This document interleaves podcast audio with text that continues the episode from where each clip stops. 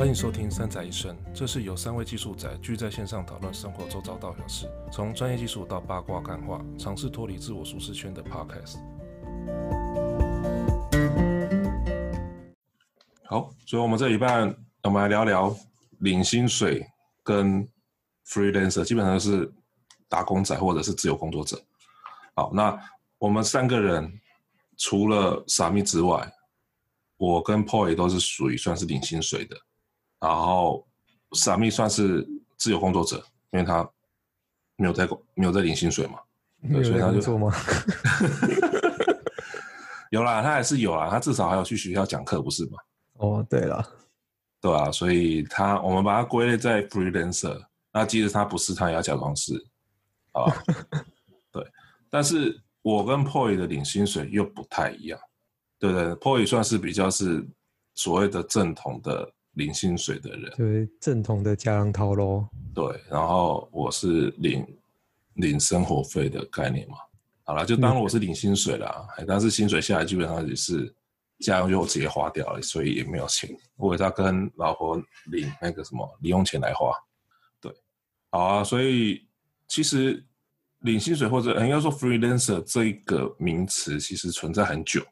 而在国外的工作环境，其实做 freelancer 或者是这种所谓的约聘的工作的人口其实算很高，对吧？那我们呃，我就我自己调查的结果是，美国有百分之三十五的人是自由工作者，哦，那是逐年在增加中。那台湾之前有个叫斜杠人斜杠的那个名词出现之后，斜杠青年，对，那基本上他只是讲说，呃。你除了白天的工作之外，你晚上还要在做接案或者是其他第二份工作的人，或者是做跟所谓的正职不不一样的工作啊，我们称为斜杠嘛。对啊，那其实斜杠人口也慢慢在增加，然后也越来越多人走向走所谓的 freelancer 或者是呃 remote worker，哦，这一类的人口其实算增加的。那我不知道你们周边的朋友有没有属于 freelancer 的？接案性质的朋友还是有、欸，其实还蛮多的啦。对，还是蛮多的。嗯嗯，那他们的生活形态呢？嗯，是就是自我管理吗？还是说，其实他们也没有所谓的下班时间？其实要像要看产业，像譬如说，呃，室内设计，对，这个产业其实就蛮多是那种接案、接案个人出来接案的。嗯。对啊，他的上下班时间就很不一定啊，因为他就是要看业主啊，对，要去业主的地方看房子，然后可能回到家的时候是设计画图，然后要等业主有时间去跟他去讨论，所以他的时间完全就是 follow 业主的时间，所以他是一个没有一个固定上下班的机制在。可是我们这边要先理清一点，就是说所谓的你看设计，设计它算是 freelancer 吗？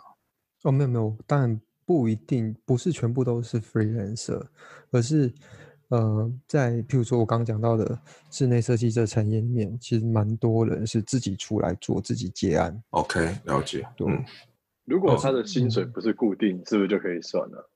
我觉得算可以算是，因为他是算百百案期或者是合约，对他白。那这样业务就全部都算了。业务它还是不是，因为它是挂在公司下面的。我觉得 freelancer 比较像是你从头从头要跟到尾，你要去掌控整个案子的的进行状态。嗯，比较像是 freelancer 在做。它比较是一个人一个外面 team 的概念嘛。嗯，对，对对对。可是说你刚才提到业务，其实外业务应该不能算是 freelancer。对，但是像你的。呃，像有些室内设计师，他属于是哦，我是自己接案子做的，那从头到尾都是我做，都是一个人在完成这件事情的话，对，那的确是可以把它归类在 freelancer 里面。那其实另外一个比较多在做 freelancer 的是像顾问或者是软体开发这一类的，我觉得做 freelancer 的人的人口比较多，有可能是因为他的行业性质的问题。文字工作者也蛮多的，文对文字工作者都是翻译、嗯、翻译的人，翻译的还蛮多的。对啊，就是专门做，哎，文字工作者是写稿的那种吗？还是只要跟文字有关系就算？写稿都算哦，是什么自由对自由撰稿人啊，甚至你作家都没都都可以算。嗯嗯嗯，对啊，所以其实这一类的人，其实人我就觉得人口越来越多了。哎呀，那在台湾的企业方面，也愿意愿意把一些工作外包给这些人来做。那外包我们又又有分两种，一个是外包给外包公司，然后另外就是找所谓这些 freelancer，就是说哦，你来帮我完成这一部分的事情。然后不管是因为有些 freelancer 他的专业度其实是够的，所以公司就会请这些 freelancer 来当所谓的顾问或者是呃协助开发的角色。我觉得这边提到一个重点呢，专业度，通常 freelancer 都会需要某一个特定领域的专业。对，而且这个专业可能是其他人，譬如说业主突然需要你这个专业来帮他处理某些事情的时候，嗯。越多这样的情况发生，freelancer 的市场价值就越高。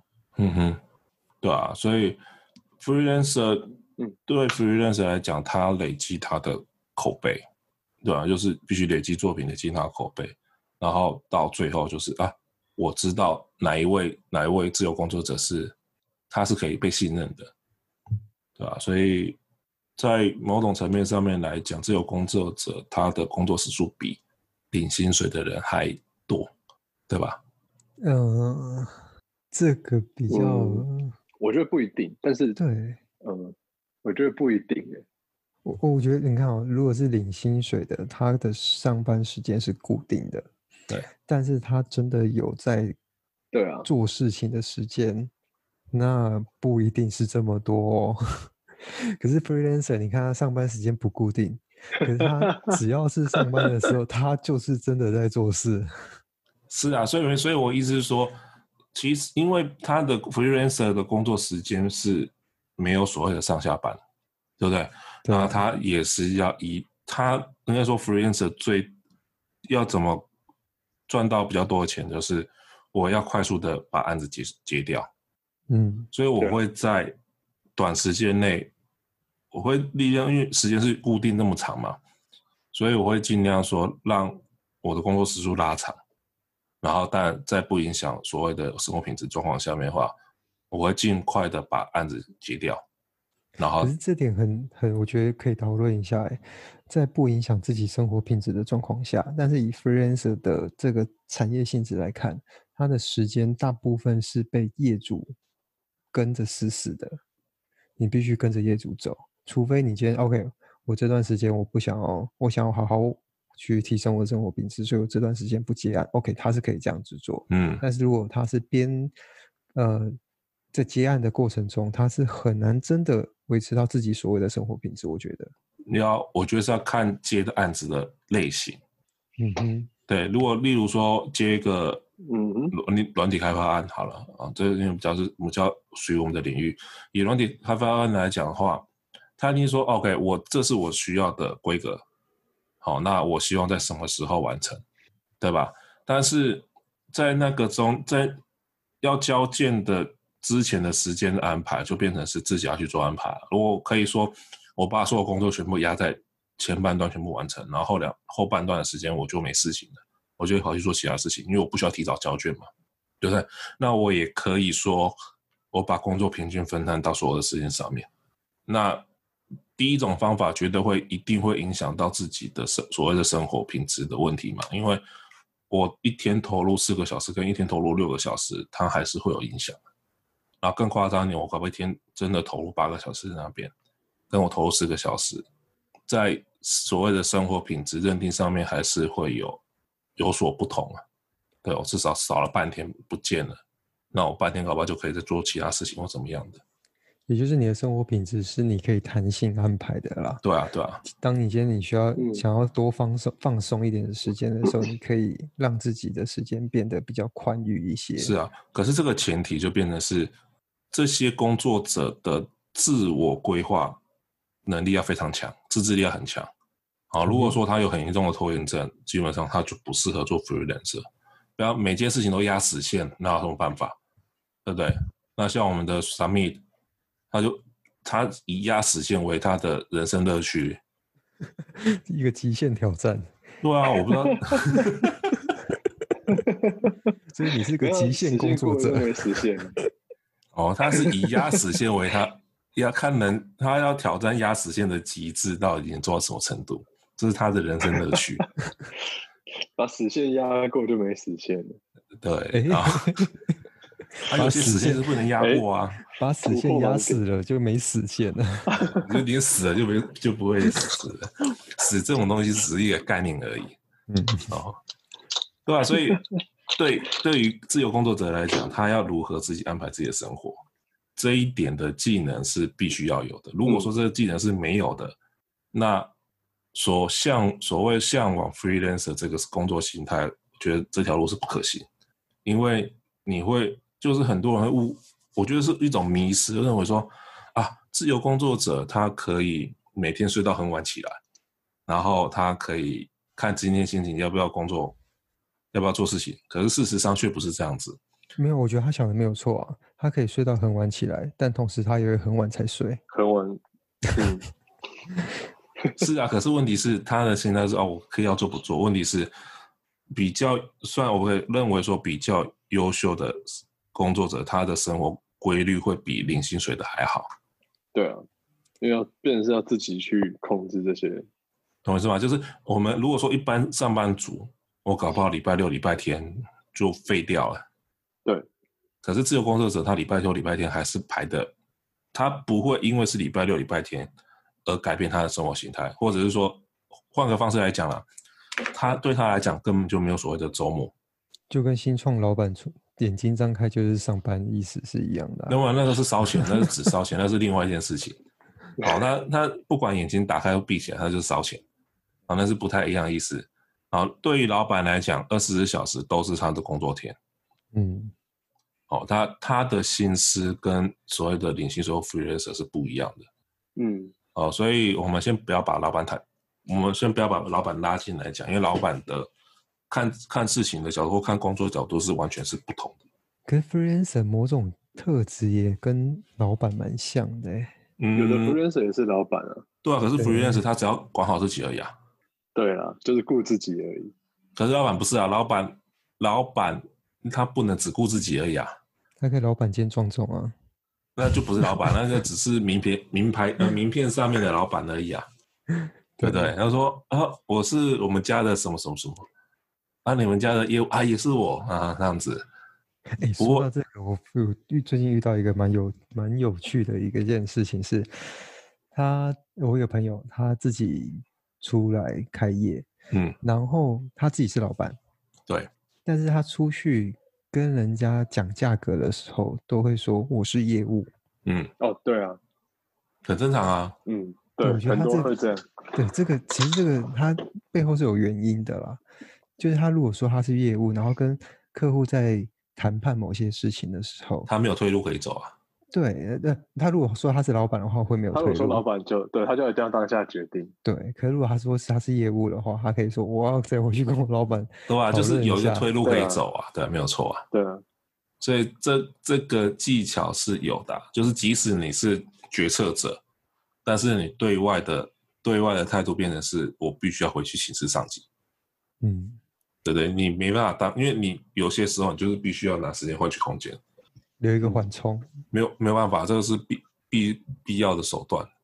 对啊，那当然还是有些客户就是反正你就知道你是谁，对啊，然后也知道你的个性怎样，他也不会太给你啰嗦，嗯，对吧？所以我觉得是要看看对方啊。如果说是新的客户开发的话，有时候这样是有效的，这样是有效的，对。可是做久了，大家都知道你是谁，那那彼此有个应该是习惯了，就是说哦，我知道你的。交易习惯，然后你知道我的个性什么什么的，那在价钱上面他就不会跟你乱来啊，也不对了，嗯、也是会遇到那种每年都要每年都要说，哎，可不可以打个折或什么样的，然后每年都跟他一样的答案不行，哎呀，还是有了，还是有那种客户，可是我觉得是这个是人性，没办法，对吧？OK，所以自由工作者他他比较痛苦的是说，他必须随时考虑到。或者是要去思考我下一个案子在哪里，他必须要随时去找他的收入来源。所以即使看起来他的年收入很高，可是这年收入搞不好在某一个时间点他断锤，他必须要撑三个月、六个月，那这个东西是一般上班族是，除非换换工作了，不然，OK，除了换工作，公司放所谓的无薪假之外，他每个月很明确就知道说我什么时候会拿到一笔钱，对吧？所以这个东西对于生活压力上面的的感受就是不一样。就是啊，如果说你现在是工自由工作者，然后你又背房贷，跟你是领薪水背房贷的压力，完全不一样。是啊，因为你可能有了这一餐，啊、下一餐不知道在哪里了。对啊，这是很现实的问题啊。对，对不对？有这些东西，你债务背下去，你就是很难去动，因为你怕断锤。嗯，没有错。除非你的案源很稳定了。可是这种这个年代，哪有什么东西稳定？一定稳定的。对啊，对不对？所以。这呃，对啊，就是你们要确定说你现在走的这条这这条路是能走，你们要保证它可以走很久，你随时都要找到下一条路，嗯、啊。可是这个问题不是只有 freelancer 有，现在领薪水的人员有，因为他的工作有可能会被所谓的约聘人员或外包或者是自由工作者给替代掉。理由是我请我我把你的工作发包给所谓的外面的人来做，成本比我请你来的低。然后这时候，领薪水的那个人的工作就被就被消灭掉了。所以未来很有可能萨密会取代我跟 Kevin 的工作咯。我觉得有点难啊。应该是不会啊。我觉得有难，有点难啊。他性质不一样，而且他他做我们的，他觉得那个薪水太低了。我我要开始对 Freelancer 有一些敬畏之心。Sammy 大大。你最近好吗？你你，你不要来抢我的工作，这样子。我我可以另外找案子给你，但是不要抢我的工作。对啊，所以因为这样的原因，所以做 freelancer 的年纪其实并不年，都算是年轻族群。就以整体来讲的话，都是年轻族群。你很少会看到，你要不要不能这样说，应该是说，因为 freelancer。比较算是新兴行业，所以现在在做 freelancer 的的族群都算年轻，都四十岁以下的比较多。感觉 freelancer 如果你一开始做的有一点成绩的话，你就会继续做下去。是啊，因为你因为你是自由的，你不用你不用去面对主管了。对，然后如果你是领薪水，嗯哼，如果是你是领，我先讲完好了。如果你是领薪水的人，可能过一段时间之后，你就会想要做一些新的尝试。然后逐渐变成所谓的斜杠青年，你开始做一些除了本业之外的事情。对啦，那是一种啊。可是如果说你你本薪够高，你也不会去做斜杠啊，对吧？对啦，是这样说没有错。不一定要有这兴趣啊。其实这个以前好像也蛮常见的，就是副业。哦，你在讲自己嘛？好吧。哦，我觉得像是做副业的感觉，然后。啊，不是，呃、放呃什么足科工程师放弃百万年薪开鸡排店，哎，好像没关系，不好意思，那个没有关系，好不好？那个只是说他觉得对那种生活的方式厌倦了，还怎么样？然后他觉得想要换跑道，可是他的工作找不到别的跑道，所以只好出来卖鸡排。呃。也是也是有可能啊，并不能说说一定是这样子的模式，但是是有可能，因为有些行业就是没下一手啊。你不是在这个公司，就是那个公司，你做的工作性质不会因为你换公司而改变的。对啊，他可能就封顶就是都是一样的。哎、欸，那这样我问哦，Sammy，像你 freelancer 的经验还蛮蛮长的，那你会想要转换成所谓的家常套路领薪水这个角色吗？可我自己觉得有点。阶段性，就是呃，怎么说呢？像像现在 B B 开始都变远距的话，其实 freelancer 跟 freelancer 跟就是比如去做 remote worker，其实那个差距就没有很大。嗯嗯，对对，就对我来说就很像是一个固定固定会跟我讲，就好像签一个签长约的 freelancer 的感觉。对，然后而且我觉得 freelancer 也不一定都很年轻啊，因为像呃以前有一阵子也很流行 SOHO 族，那时候我都还蛮小的。所以，对，就想说，其实好像有点，有点一，就是一波一波，就是那种可能二三十年就会流行一阵子的感觉。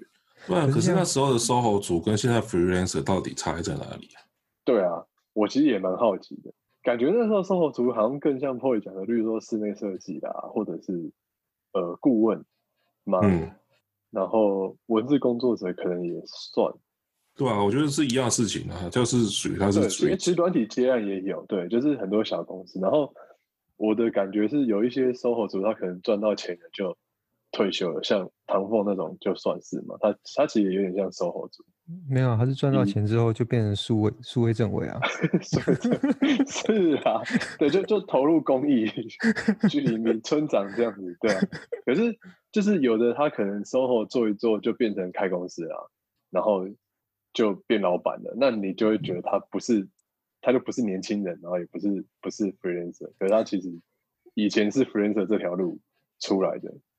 对，我觉得 SOHO 跟 freelancer 是一样意思的，两个没有什么太大的差别。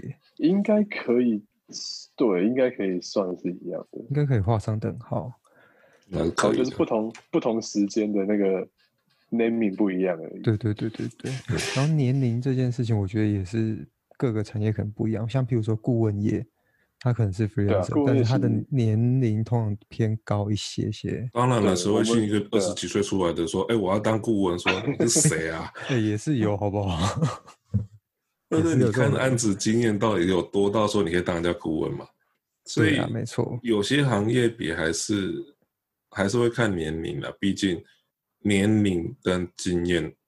你接触到的事情的经验还是有一定的关系存在，对不对？你总不能说二十二十五岁出来我就经验十年，这种对啊，这种话很难说服别人呐，对啊，可是你说你是二十五岁四十岁你出来，然后我已经工作了十年，这这个话的可信度比较高啊。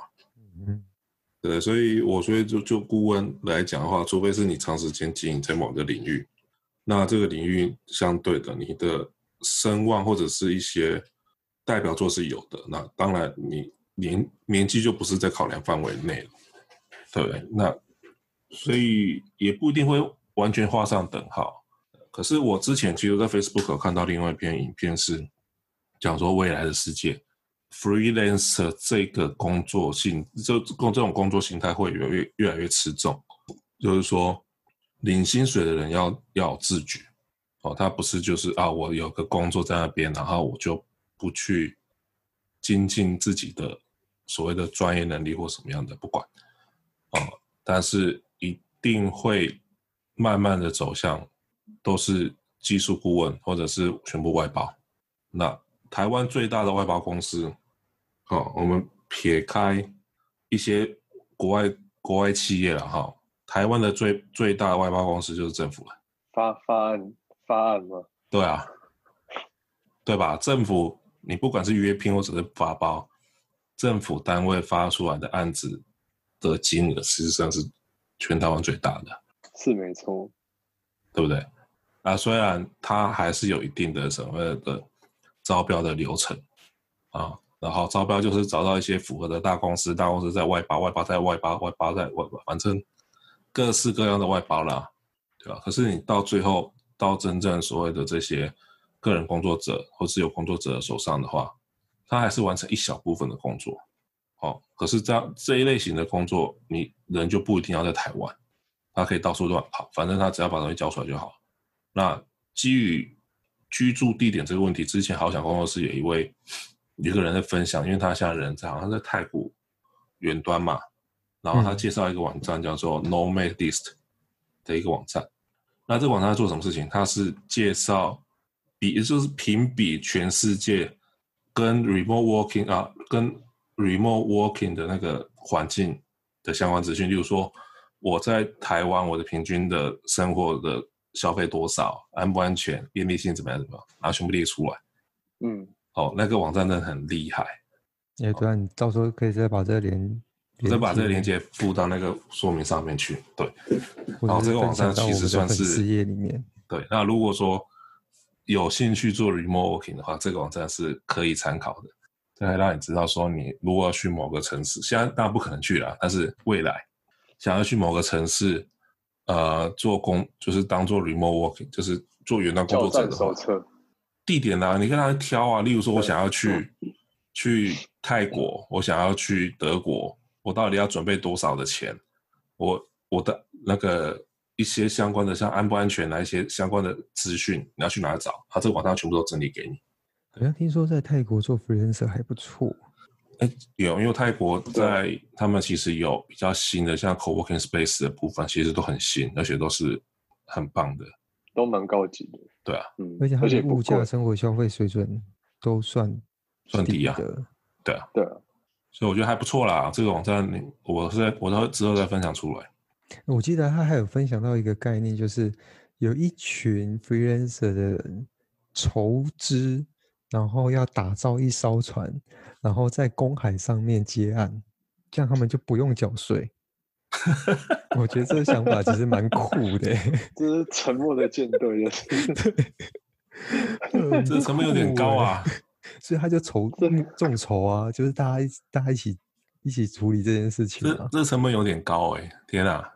打造一艘游轮，然后在公海上面，嗯，哇。很屌哎、欸，可是我觉得，嗯，好啦，人家有梦最美，对不对？对啊，这是梦啊，梦啊。可是你既然提到税，其实，在台湾所谓的 freelancer，他还是会遇到税的问题。哦，那 freelancer 基本上很多 freelancer 在台湾都有开公司，设应该说设公司行号啦。哦，那就是为了要节税吧？对，对，主要都是为了节税，因为为了开发票。开发票是一个，另外一个是，如果说他想要把收入放在公司上面，嗯，可是台湾的有一个很很妙的地方是，如果是独资，啊，我这个印象了，我还要再确认一下，如果说你是独资，到最后公司的盈余还是回到你个人身上，不是合一了吗？就是两税不是合一了？没有啊，这个跟两税合一没有关系，两税合一是为了避免重复课税而产生出来的一个新机制，嗯。哦，那可是那其实在去还是反正就是最近它被被拿掉了。OK，、嗯、对，所以两税合一以前概念是说，公司已经缴了一笔税在那边，可是如果这笔钱回到你身上又重复再课一次税的话，就会就回到你个人回到股东身上又被再课一次税，那就会有重复课税的问题。嗯，好，那所以说他们才会提说，公司缴的税到你身上可以做抵减，所以在在股利不是有个扣抵金额吗？对，哎，就是指那件事情，哦，就是两个而已。那是那是你，那是很久很久创造出来的税务机制，好，那不管它，好，所以独立独资的部分，这个部分我在查过，但是我现在凭印象讲是，独资公司的税税后盈余会回到独资的那个人身上去做课税，好，所以这个部分可能要再稍微留意，但是不管怎么样。很多自由工作者，他还是会开立公司。好，那如果说他能能避税的话，他的负担的税务的确会比个人还来得低。原因是因为个人的综所税跟公司应所税所负担的税负还是有不一样啊。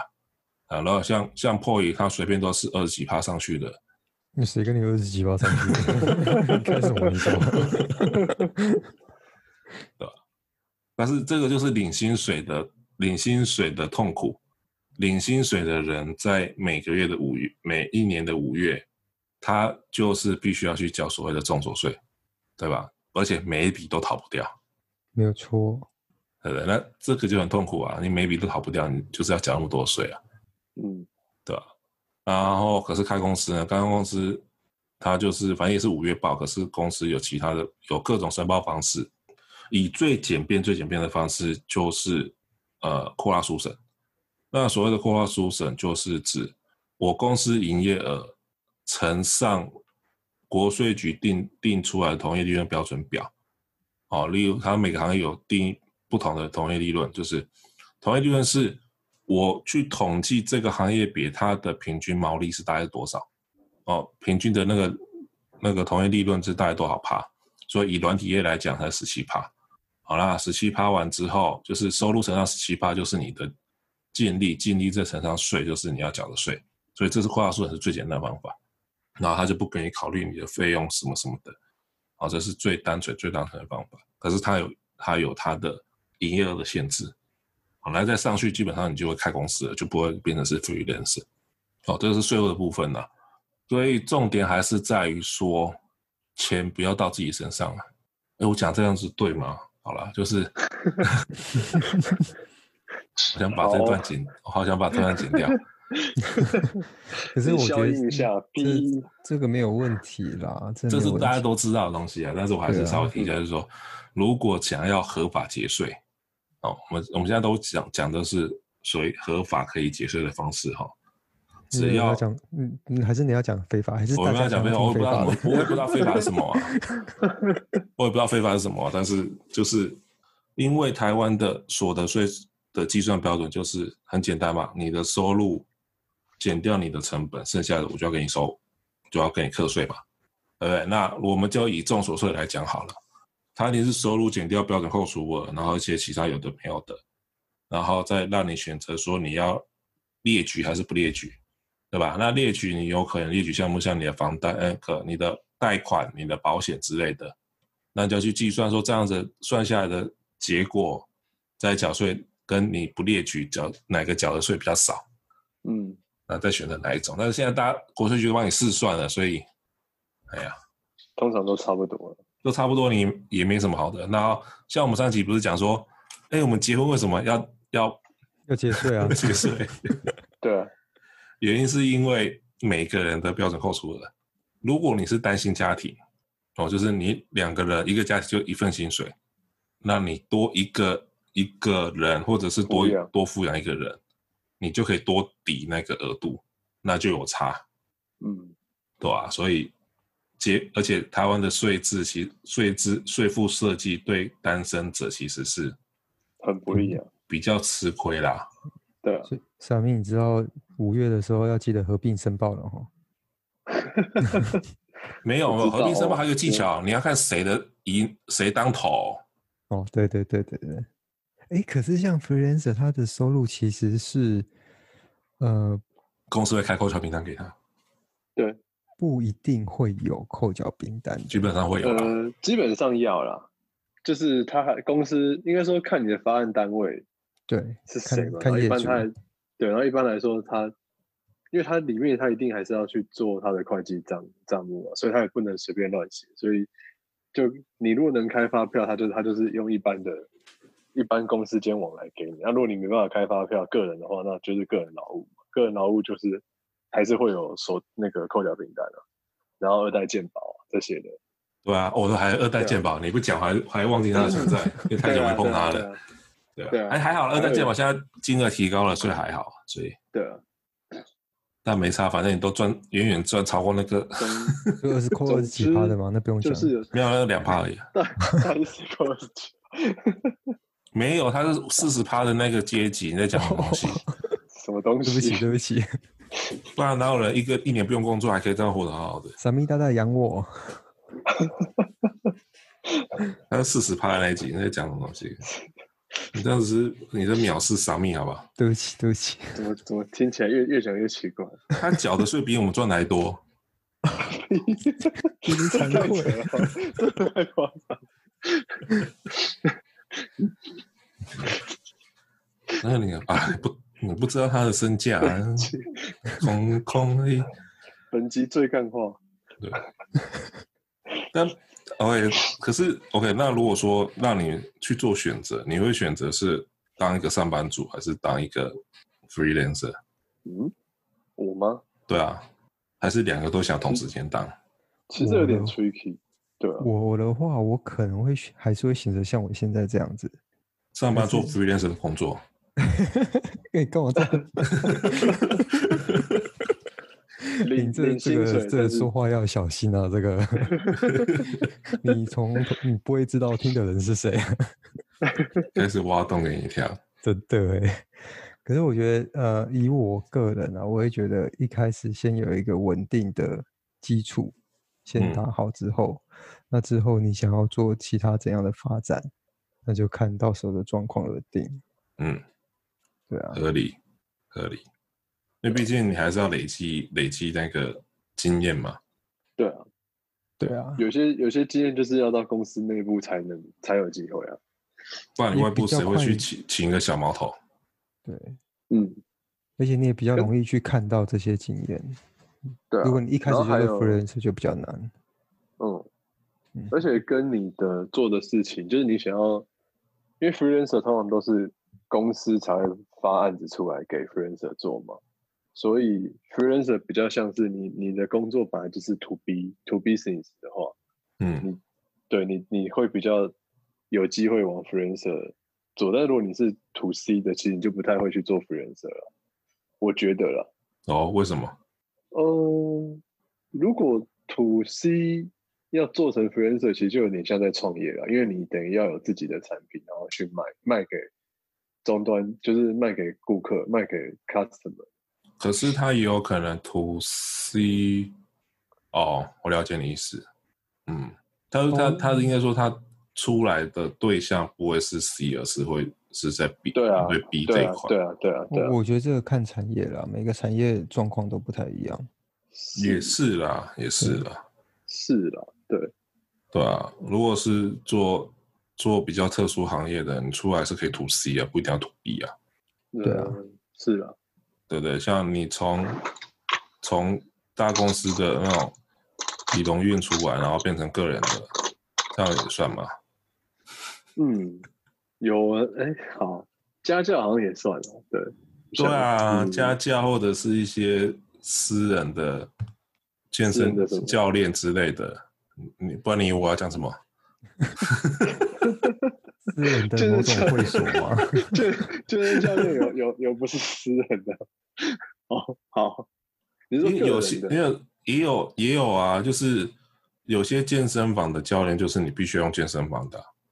对啊对啊，所以是个人的。你说，那可是有些教练就自己出来接的，对吧？对。对啊，也是有啊，有啊，这不止健对啊，健身房、瑜伽或什么的都有。是啊，是啊，不然你以为我要讲什么？我我我真的很好奇，你以为我要讲什么？啊？我没有以为你要讲什么。没关系，你可以。你们以为以为大家都要讲什么？我觉得他有比较想把一个字讲出来，可是把它吞回去。你们到底想讲什么就讲嘛。你知道，你知道现在很多人会在家里面摆一张按摩床，然后会请按摩师傅到家里面去做按摩。真假的？真的啊，好奢侈哦。费用其实差不多啊，只是你要有那个空间啊。但是，对啊。如果如果我有那个空间，我一直很想要有一张床，是那个你躺下去，然后脸那边有一个洞的那种。哎、欸，我爸妈他们那边有哎、欸，那个那个躺起来很舒服、欸。我真的我知道，我跟你讲，我爸妈他们有。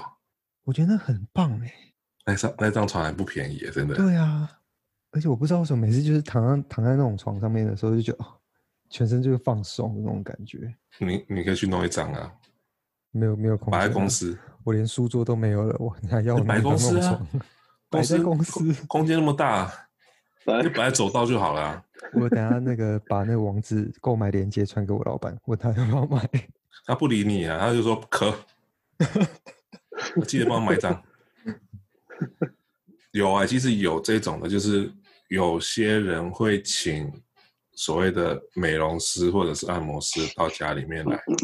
有啊有啊，或者是到到所谓的社区楼下的一个空间里面去做。嗯，这种越来越多。那其实它的费用事实上跟外面的也差不多。对，而且你就有些搞不好就是啊这个。这一位师傅他的手法，我觉得我很喜欢，然后我就会一直跟着跟着他，就是请他来这样子。啊因为师傅在这种店里面是跳来跳去啊，然后就直接请他来家里面或什么的，就不用出去。这个是趋势，我觉得越来越多，很有趣吧？还真的有哎、欸，还真的有这种东西的，就是有听过呃，请那种精油按摩的美容师到家里面做精油按摩。然后他就弄，把自己房，把自己家里面有一个空间，他就把它打造成就是跟按摩的那种空间一样，就是点精油啦，然后灯光调整，然后中间一张就是你刚才讲的那个按摩床子，那个床之类的，好奢侈哦。哦，那那就反正你知道吗？那些已经半退休的人，他们人生。享受这一些，我觉得是很合情合理的事情的，对不对？那当然。那你觉得领薪水的还是 freelancer 比较可以达到这个境界？我觉得都可以，都可以。哪一个机会比较大？我觉得差不多。没有我我我会这样讲，原因是因为心态上面的差异。假如说领薪水的心态跟做 freelancer 的心态是一一样的话，那他即使是上班领薪水，他一样可以拿到很好的位置跟报酬。他因为他不是只要混日子而已啊，嗯，对不对？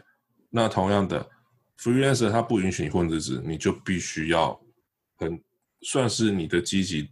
积极度会比较有，那当然积极积极度有的话，你一定可以做出成绩来。这样听起来，freelancer 比较有机会啊。就就讲嘛，如果你的你的是 push 你要往上，不一定啊，有些人是摆烂啊，这做一做就回去了啊。他说哦，这个不适合我的个性，对 不对？我个性就是耍废，然后这个就不适合我，我还是去当个薪水小偷好了，对吧？所以。我觉得是要看还是态度啦。我觉得不管是做哪一个领薪水，或者是所谓的 freelancer，如果态度正确，哦，然后他获得的报酬其实基本上是可以可以是一样的。对，他只是说 freelancer 你要转成变老板的机会，比上班族要转成变老板的机会，当然做 freelancer 比较比较可能转了，你不可能家里面。在公司里面跟老板说：“哎，下来，我换我做，不可能啊，对不对？因为如果说做不到老板那个位置，当然你的收入就是一定会有天花板在。嗯，没有，这是很现实的问题。对啊，你高风险就有高报酬啊。如果说你不愿意承担那个风险，你当然不可能获得相对的报酬。所以这就是很很表，应该说是很基本的概念了。”那只是说，freelancer，他当他的业务量大到一个程度，他确实确实是可以直接转成公司，或者是找其他 freelancer 一起合作。因为如果说想要把收入最大化，一定要用倍数概念去看它。倍数的概念是什么？意思是说，一个人赚跟请人来请两个人来赚，哪个速度比较快？两个人。不一定会比较快，没有啊。你两个 理论上来讲，你请两个人来做，你的业务量就可以做到两倍，理论值的啊。嗯，我一个人做最多就这样子而已，我不可能再多了，对吧？可是我如果说我是做到我请人来做，好，两个人、三个人，我每个人给他一个案子，我个别是说可以，你 A 负责这个案子，B 负责这个案子，然后 C 负责另外一个案子。然后扣掉付给他们的成本，剩下的钱加起来，是不是就有机会大于你自己本身能创造的利润？